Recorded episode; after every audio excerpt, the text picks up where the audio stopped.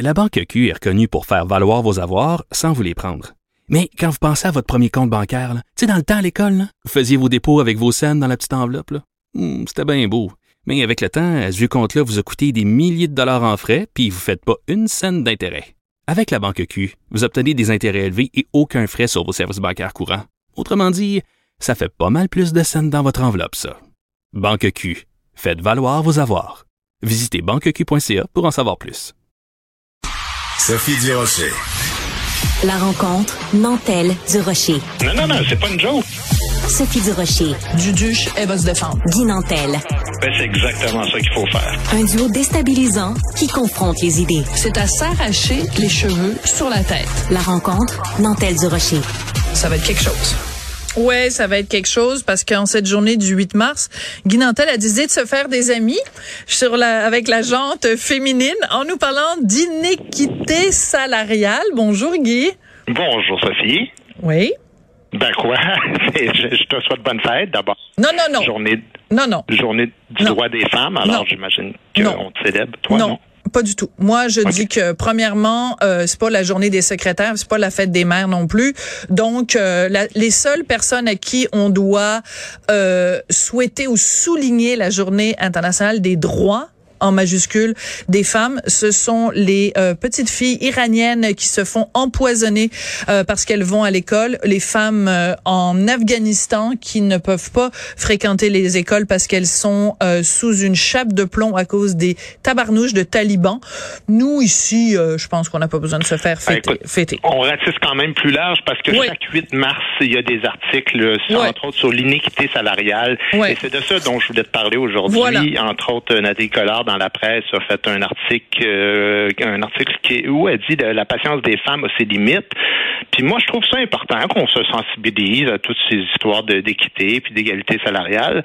Euh, mais en même temps, euh, il y a des, des fois des disproportions statistiques. euh, mais si on parle pas des raisons qui mènent à ces disproportions-là, on sous-entend qu'il y a une espèce de boys club qui fait tout pour fermer la porte aux femmes.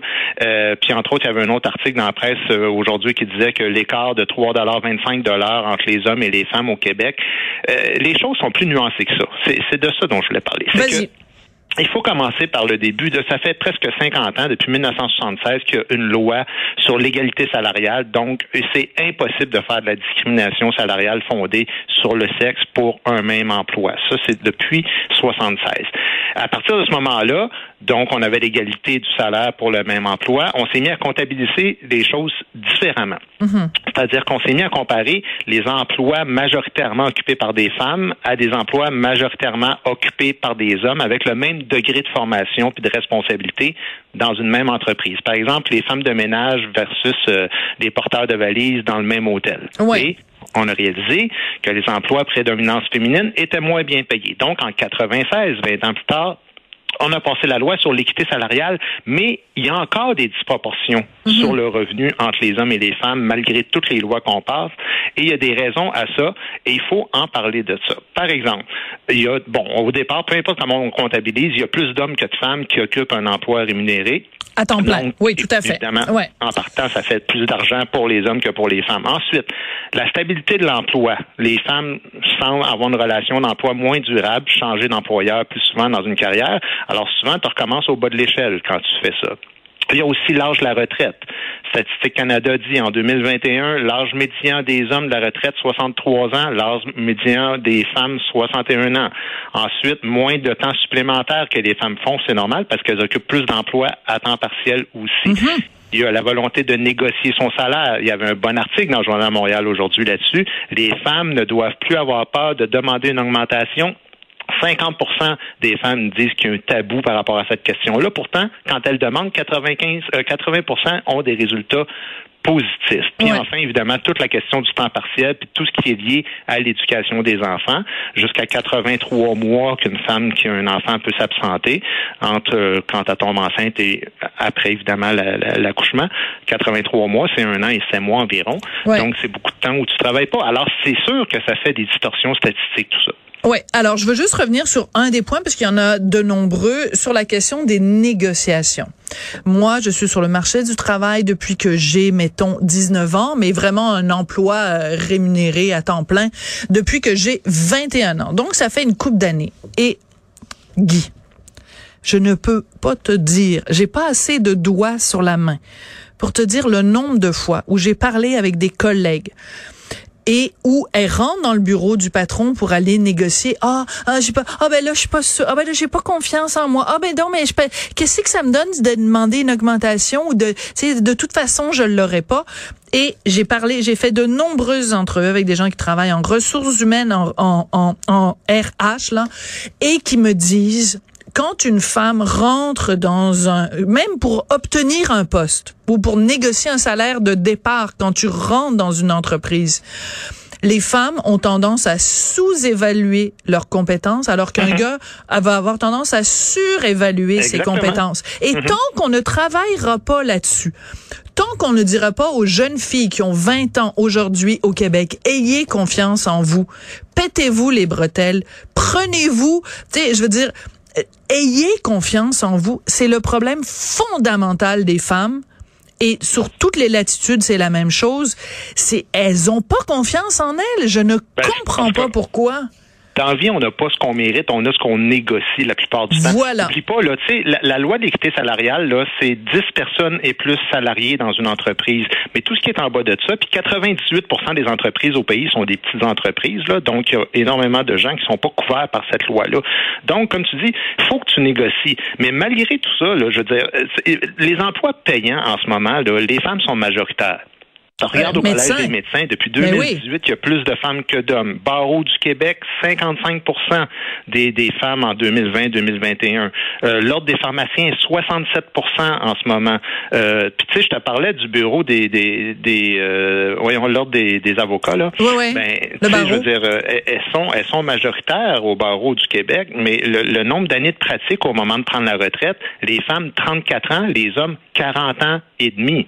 Oui, parce que oui, mais les congés de maternité aussi, ben c'est sûr, c'est sûr. Ça, ça, euh, et alors donc il faut il faut tenir compte aussi de ça et il faut que euh, c'est pas la question c'est pas de blâmer les femmes puis de dire euh, c'est de votre faute vous n'êtes pas des bonnes négociatrices mais c'est juste de dire quand on regarde des chiffres là c'est sûr que c'est c'est facile de dire oh mon dieu il y a une il y a une une différence entre les deux mais il faut il faut la comprendre aussi cette différence là. Ben, tout à fait Sophie parce que gars le goût du risque c'est un bon exemple. Tu sais, on regarde souvent le salaire, mais le revenu, c'est pas juste le salaire. Le revenu, c'est aussi le profit que tu peux faire dans la vie en devenant entrepreneur. Si tu regardes les gens les plus riches dans la société, ils ont un point en commun, ils possèdent leur entreprise. Quand tu regardes l'indice euh, entrepreneurial au Québec, là, ça c'est le pourcentage de gens qui ont l'intention de se partir en affaires.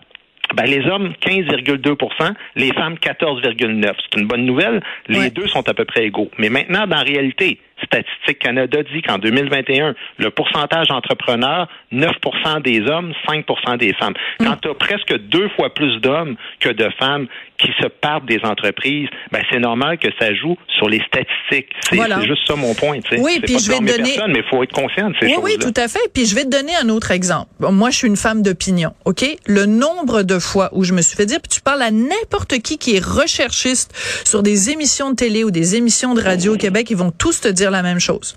Le recherchiste prend le téléphone, appelle une femme. Ah, vous savez quoi? Je pense pas que je suis la meilleure personne. Je suis pas sûre que je vais être capable d'aller bien défendre mes arguments. Vous devriez faire appel à mon collègue. Le collègue, c'est toujours un gars. Les, les, les femmes d'opinion, là, on peut. Pourquoi il y en a On les on les compte sur le doigt d'une main? Pourquoi à l'émission Le Monde à l'envers ils ont un, un, grand pool de gars qui sont prêts à venir débattre? Puis les femmes, ben, c'est c'est c'est moi, c'est Yasmine, c'est Isabelle, c'est bon. Tu sais, je veux dire, c'est ça là. Oh oui, euh, mais mais t'as raison, t'as raison parce que je m'en allais te parler de ça. Le, Monde à l'envers, ça a été difficile de trouver des femmes qui ont le goût d'aller se battre puis de donner leurs opinions directement à la télévision. Puis c'est pas parce qu'ils en ont pas approché. Ça, quand Nathalie Collard écrit on est rendu qu'on explore la planète Mars, on apprend à des robots à, faire des dissertations sa philosophie, mais on n'a pas trouvé le moyen de bien payer les femmes dans notre société. Ben, c'est juste qu'il y a des raisons et faire fi de ça, ben, c'est un peu beaucoup de la mauvaise foi parce que c'est un peu de la faute des hommes, mais c'est aussi un peu de la faute des femmes si on cherche vraiment à trouver des coupables parce que faut que les femmes prennent plus confiance en elles puis qu'elles fassent fi de, de l'opinion de, que les autres peuvent avoir d'eux autres. Ouais. En même temps, je pense, pour avoir lu l'article de Nathalie euh, au complet, qu'elle parle aussi de certains éléments qui expliquent cette différence. Mais on va se quitter là-dessus. Je pense à un message, puis je m'adresse en particulier aux jeunes femmes de mon entourage.